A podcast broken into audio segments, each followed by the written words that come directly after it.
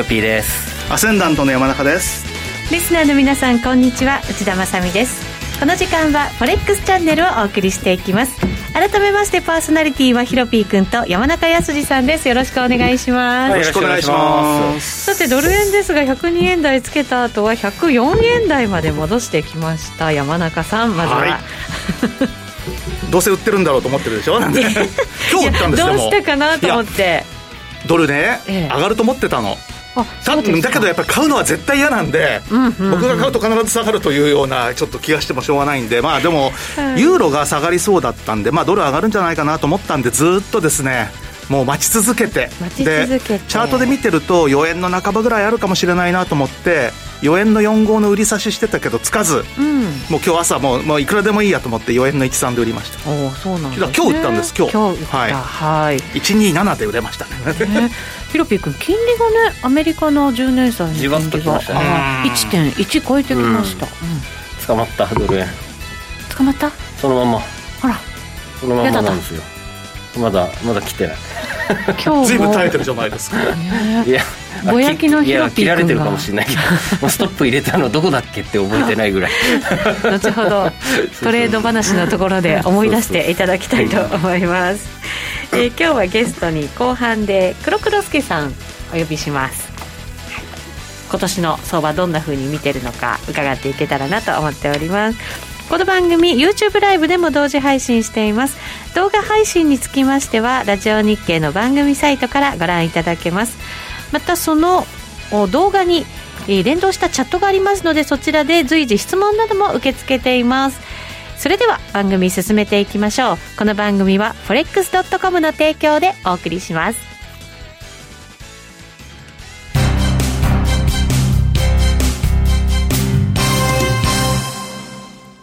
ノックアウトオプションが目標へと導く。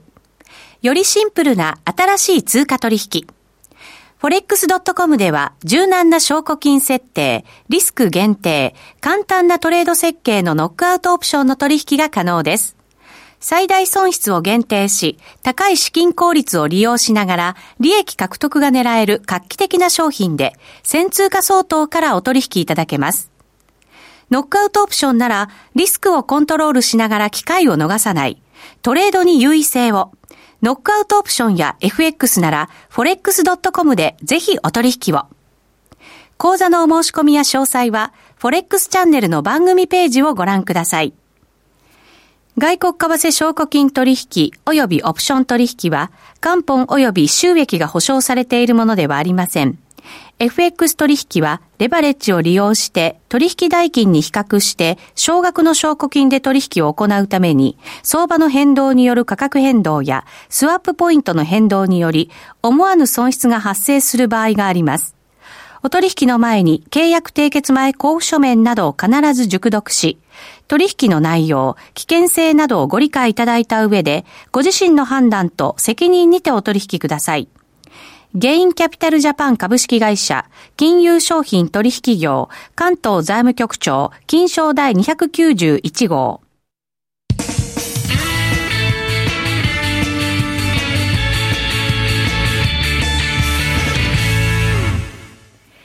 それではまずはウィークリーフォレックスストラテジーのコーナーです。このコーナーでは最近のトレードとマーケット戦略について引き続き伺っていきたいと思います。じゃあまずは山中さんいきましょう。改めてドル円を今日売った今日売ったんですよね。だから最初まあ、年明けてからの安値が、まあ、2円のまあ半ばというか、2円の60ぐらいだったじゃないですか。はい、で、1円ぐらいは戻すだろうと思って、そしたら、その辺どころでは止まらずに、先週の木曜日ずるずる上がってきたんで、これはひょっとすると4円台が1回あるんじゃないかということと、あとまあ、ユーロドルがやっぱり上値が重くてですね、まあ、ユーロがリードしての、まあ、ユーロ安ドル高の動きというのが、えー、まあちょっと1回ぐらいあるのかなっていうことで、それでチャートだけ見てると、ドル円って4円の50ぐらいがいかにもありそうなんですよ。去年の7月からのレジスタンスラインをここに引いてくると、それが今4円の50ぐらいのところにあって、そこに近いところまで1回ぐらいあるんじゃないのかなと思ったんで、あの、ちょっと欲張って4円の4号塗りを出してたっていうのがあるんですけど、まあ、あの、つかずに。で、どうかなと思ったんですけども、昨日で高値は見たんじゃないかと。い。うことで、朝もうすぐに、もうこれはもうここ売らなかったら、ひょっとしたら4円台二度と売れないんじゃないかという 恐怖感で、もうすぐに、あの売って、まあ、その後ちょっと上がったんですけど、今また下がってきたので、そうすると今度、ごく短期的に先週の週の半ばぐらいからの安値を結んだサポートっていうのが、これがですね、4円の実は、まあ、20から25ぐらいのところを、ちょっと今、先ほど下抜いてきましたね。ね。だからそうすると、この感じからすると、今日は1回3円台はありそうで、うん、そこからどうかってとこじゃないかと思うんですけども、まあ、個人的には、まあ、2円台が買いと同じように、やっぱり4円台売りだと思ってるんで、はい、まあ、ニュートラルはどこですかっていうと、3円50ぐらいかなと思ってます。うん。そうすると、じゃあ、えー、104円台戻って、まあ、いるということなので、ここはもう売りの水準だという判断になるわけです、ね、売りじゃないかなというふうに思ってますけどもね、そんでまあ、あの、まあ、僕にしては珍しく結構引きつけたんですけど、やっぱり今年最初の取引負けたくないなっていうのがあって、もうあまり中途半端なところでは売りたくないというのがあったので、まあちょっと今朝、まあでもそれでもちょっともういい加減いいとこだろうというふうには思ってうん、山中さんがそのドルがちょっと買われるんじゃないかって思われたその背景というのは、やっぱり102円台に入ってたっていうのもありますし、ユーロがちょっと上値が重いそうですね、ユーロが上値が重いっていうのと、あとはまあちょっとやっぱりドル円って、まあなんだかんだ言ってまだレンジかもしれないなと思ったんで、ええ、まあこれ2円を結局は60ぐらいまでしか下げなかった。その後、じわじわと安値を切り上げる動きがあり、うん、そして、あのー、まあ、要は、まあ、バイデン、えー、新大統領誕生がほぼ確定した後の、それこそさっきもちょっと出ましたけども、長期金利の上昇って僕は最初、ドル売りになるかなと思ってたんですけども、ドル売りになったのっていうのは本当に初日のわずかな時間だけで、それ以降ずっとドル買いになってるじゃないですか。はい、だからまあその流れが続いてる間は、あまりドルをあの、安易に売ると捕まりそうかなと思ったんで、で、まあちょっとずっと週明けまで待ってたという感じですね。このやっぱり金利上昇というのも、バイデン大統領の誕生を見越してっていう、その政策によってってことでしょうね。まあ、財政拡大っていうか、えー、まあ財政支出を拡大することによってですね、まあ要は、えー、まあ米債が、まあ、要は赤字国債の増発イコール、長期金利の上昇っていうこともありますし、はい、あとはまあアメリカ国内の方では、もともと10年債のその利回りと、あとはその期待インフレ率との差っていうことを考えると、まあ、かなり、えーまあ、拡大してきているということもありましたので、まあ、そういったことでもって、ただ、今はドル買いっていう反応してるかもしれないんですけども、これがさらに進むと、やっぱり米債売りっていう動きがですね、嫌気されるんじゃないかっていうことと、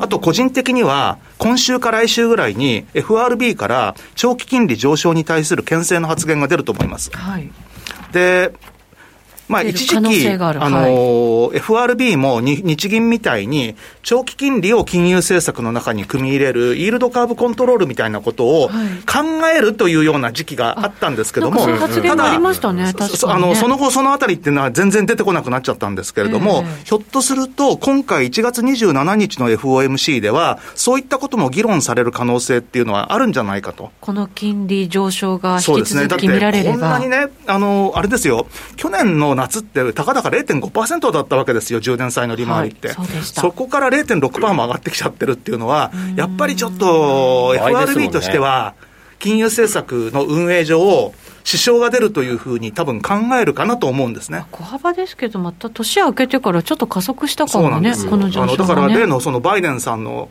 えーまあ、確定した1月6日くらいからの加速が結構急じゃないですか。そうですね。1日時差ありましたよね。うん、そう僕、それで、やっぱいかねえじゃん、ドル高と思って。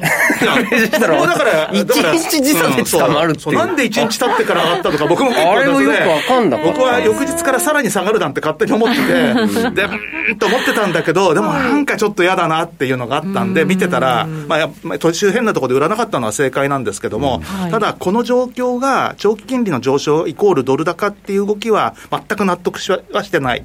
あの、あまりなんて言うんでしょうね、カンファタブルではないので、だからドルを買ってる人も、なんか、え、本当にドル買ってていいのかなっていう気持ちで買ってるんじゃないかというふうには思ってます。まだ今のところ、確かにね、その通りですね。うんよし、今日山中さんに便乗して、やっぱりユーロドルロング今、今だったら僕よりいいコストで売れる。最近の、でもヒロピー君はなんか便乗が多い気がしますけどね。便乗が。人のアイデアは徹底的にパクッと。さて、じゃあヒロピー君のトレードですけど、はい、捕まっちゃってる？変わってないですよ。えっ、ー、と？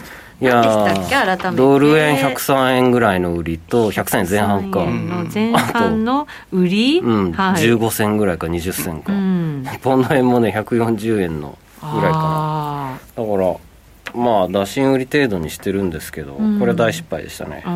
年初一発目。昨日ね、ポンド円が140円の30円、30銭台入ってきてたから、はい、あ全然よかったよかったと思ってて、あのビットコインがどえらいことになってたんで、ね、すごいなんかね、そっちでもう、山火事ですよ、私。為替どころじゃないです。ボーボー燃えてる。燃えちゃってる。毎時間1000万ずつ入ってくぞ、みたいな。そんな状態は。こんな状態で昨日はね、1日で20%とか触れちゃうんだもんね。でも増える時もそういう勢いじゃない。いや、もう逆送られるとね、もう、参っちゃったよ。まあ今回復今日回復してるからいいのよ。いや久しぶりに肝を冷やしましたね。本当分かってたんですが、うん、いや対応しきれなかったね。ご発注もあったし。なるほど。レバレッジコントロールミスったりとかあの口座苦手な7つぐらいこうやって回す。ヒロピー君厄年じゃないの？いやまだまだ役年そんなことない。続きますね。なんかね年明けでいろいろ。そうですか。ということで、はい、為替もやらねばと。やらねばと、えー、まあふわっと取ったポジション。初めは良かったんですが徐々に含み損が増えていき。なんかだってドル円1円ぐらい持ってかれてる、まあ、ドル円は持っとこうかな、ポンド円はもういいやと思ってカットしちゃいます、ちょっとリスクオフを狙ったんですよね、先週。そうだった、そうだった。うん、で、えっ、ー、と、明日新月明日新月でしたよね。明日新月でしたね。明日新月。なので、ちょっとそのユーロドルとかドルストレートが反転するかなと。まあ、いわゆるまた、えー、これもね、リスクオンの反転なのか、リスクオフの反転になるのかはちょっと難しいんですけど、判断は。まあ、とりあえず懲りもせず、リスクオンでいいかなと。日経3万円も見えてきましたし。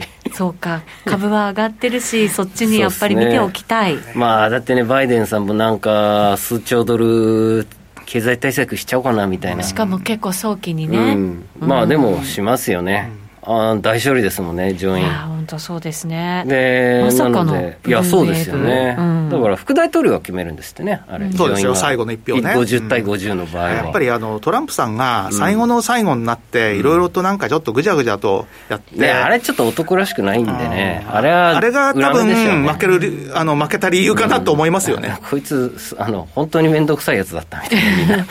でもあれだと共和党の中でもちょっとね、影響力残しておけないんじゃないかなだからそうでしょう。ね、うん、ツイッターアカウントも4年後無理でしょ。っていうそういう感じになってきてますよね。SNS も全部消されて、うん、ああんなことするんですね。初めてですね、いやでもあれは 僕は一企業がね、少なくとも現職の米国大統領ですからね、そね。そんなことして本当にいいのかよっていうのはちょっとかなり疑問は感じますね。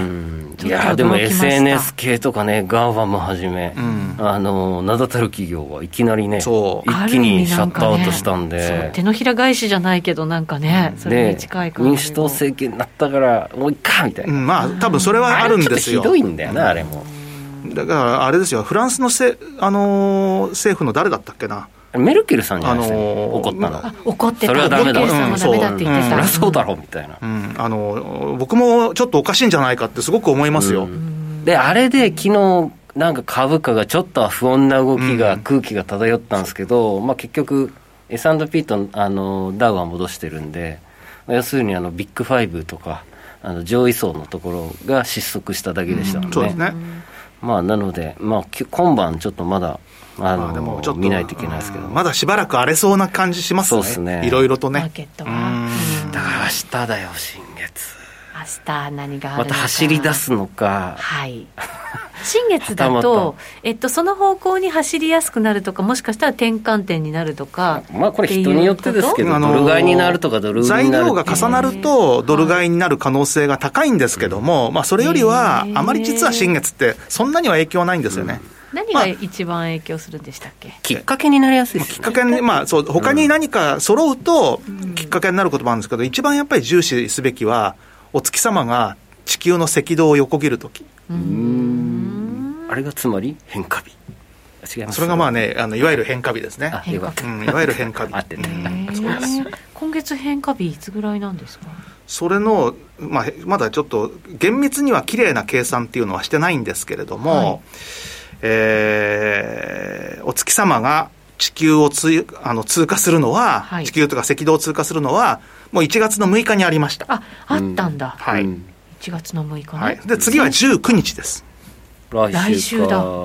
微妙だな。19日っていうのは、就任の前の日ですね。バイデンさんの。確かにそうだ揺れる。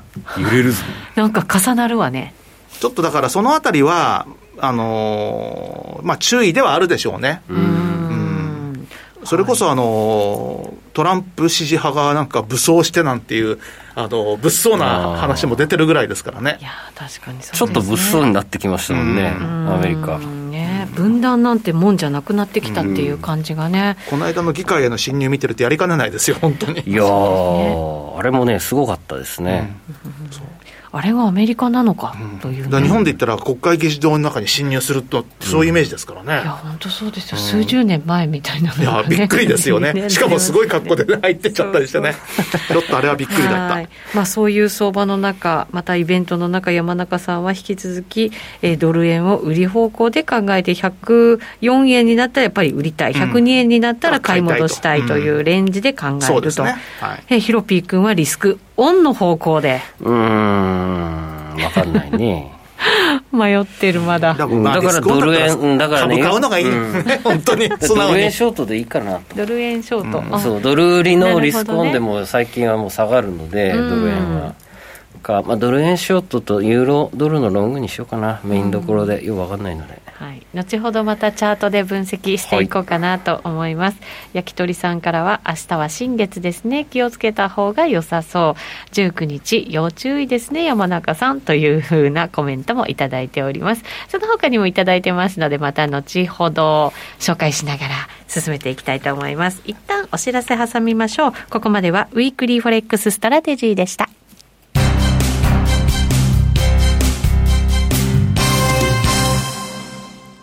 ノックアウトオプションが目標へと導く。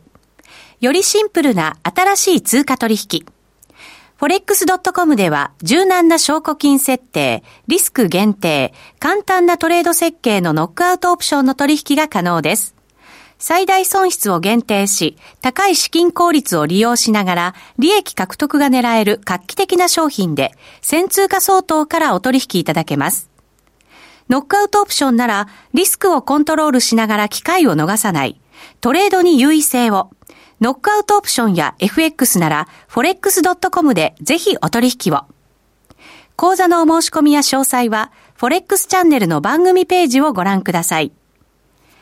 外国為替証拠金取引及びオプション取引は元本及び収益が保証されているものではありません。FX 取引はレバレッジを利用して取引代金に比較して少額の証拠金で取引を行うために相場の変動による価格変動やスワップポイントの変動により思わぬ損失が発生する場合があります。お取引の前に契約締結前交付書面などを必ず熟読し、取引の内容、危険性などをご理解いただいた上で、ご自身の判断と責任にてお取引ください。ゲインキャピタルジャパン株式会社、金融商品取引業、関東財務局長、金賞第291号。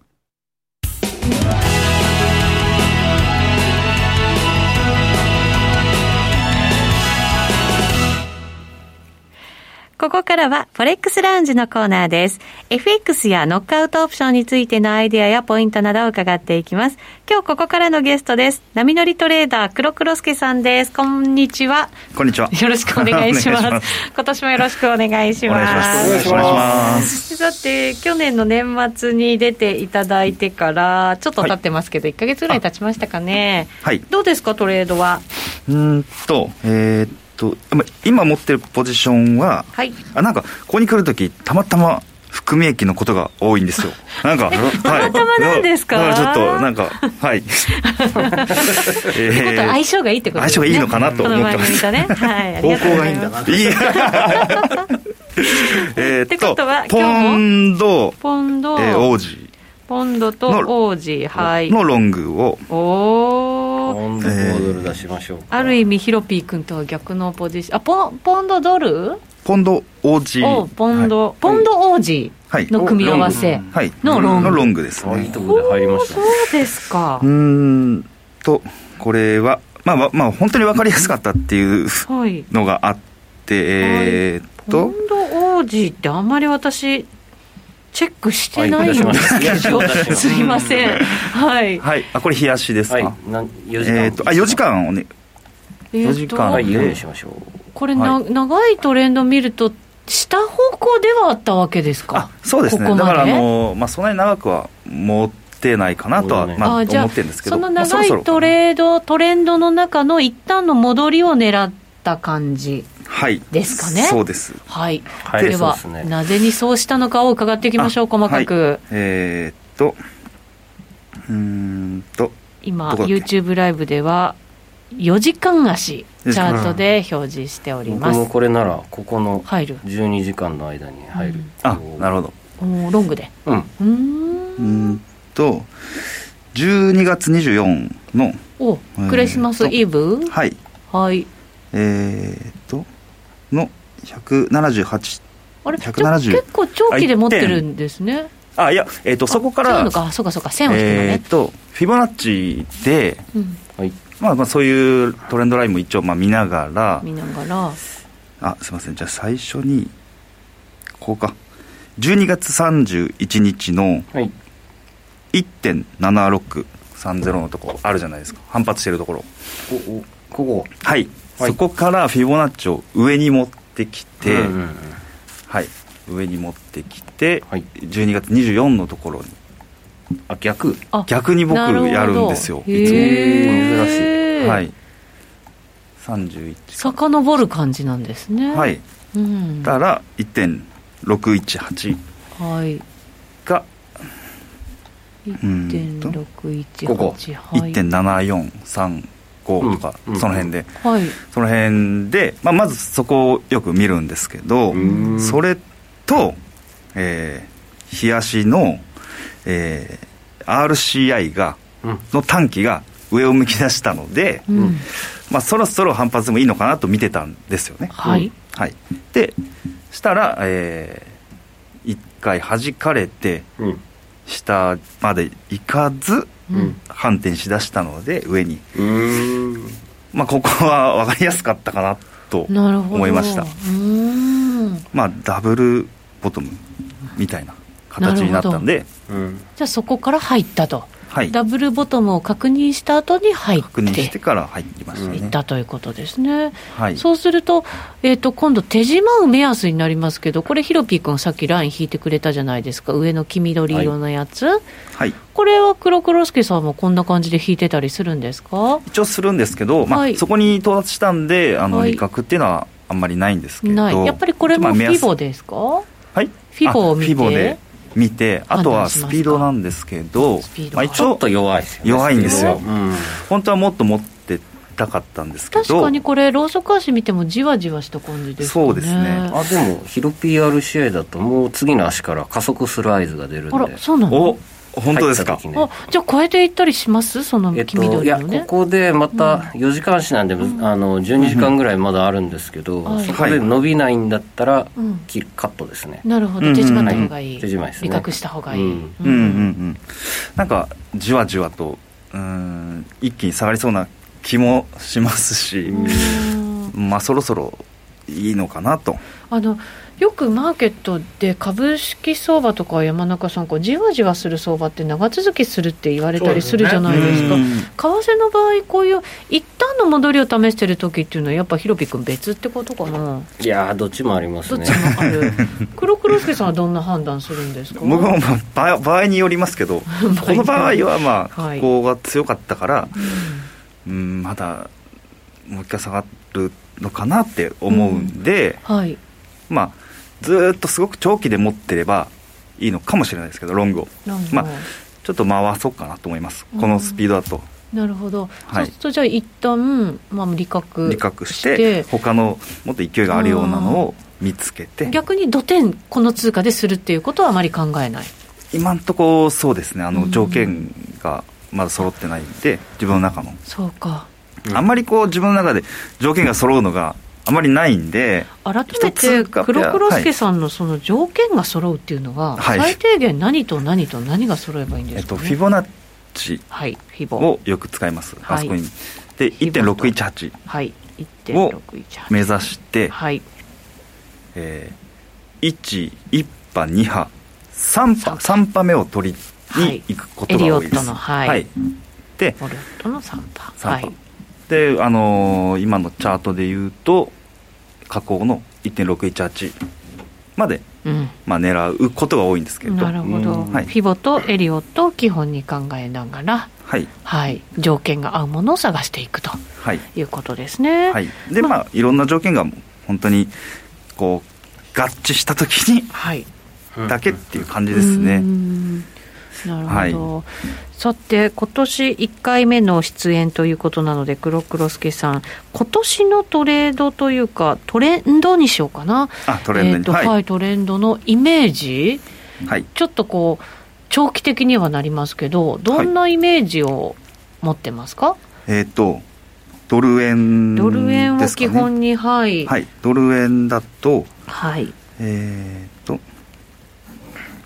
まあ、あんまりこういう見方は僕しないんですけど。あんまり長期でも あんまり、はい、長期で見ないです、ね、じゃあやっぱもうファンダーにはこうかなわないのかな。僕テクニカルなんで、はい、はい、っていうので、まあ、チャートだけしか見てないんですけど、はい、チャートだけ見ると、えー、ちょうど、まあ、チャンネルを引くと日足で、はい、えっ、ー、と2020年の3月23、20 25ぐらいの高値から下に下げていってチャンネルを、うん、でた時に今ちょうど節目だったんで、はい、ここから下げるのかなというのと、まあ、それだけじゃ本当に甘いんでもう一個は、うんとまあ、これもフィボナッチを使うんですけど、はい、今ちょうど下で反発したところが、うんまあ、僕の測り方でいくと1.618でちょうど反発したんですね。これが綺麗に102.6あじゃあ本来なら買いで入ってもいいところだった。本当ははいいいんですけど、はい、まあ、この時多分僕見てなかったのかはい、細かくとったちょっと覚えてないんですけど、うん、今は持ってないですね。でまあ反発しちょうど反発したんで、はい、下げて上がる。さっきのポンド王子の形みたいなのかなぐらいしか分かんないですね。そうするとここからのスピード感見ながら転換したのか転換してないのかっていう判断をしていく場面が来ると、はい、そうですね。はい。いうことですね。この後引き続き YouTube ライブでの限定配信でもお話伺っていきたいと思います。ラジオの前の皆さんとはお別れとなります。引き続き YouTube ライブでお楽しみくださいこの番組は forex.com の提供でお送りしました。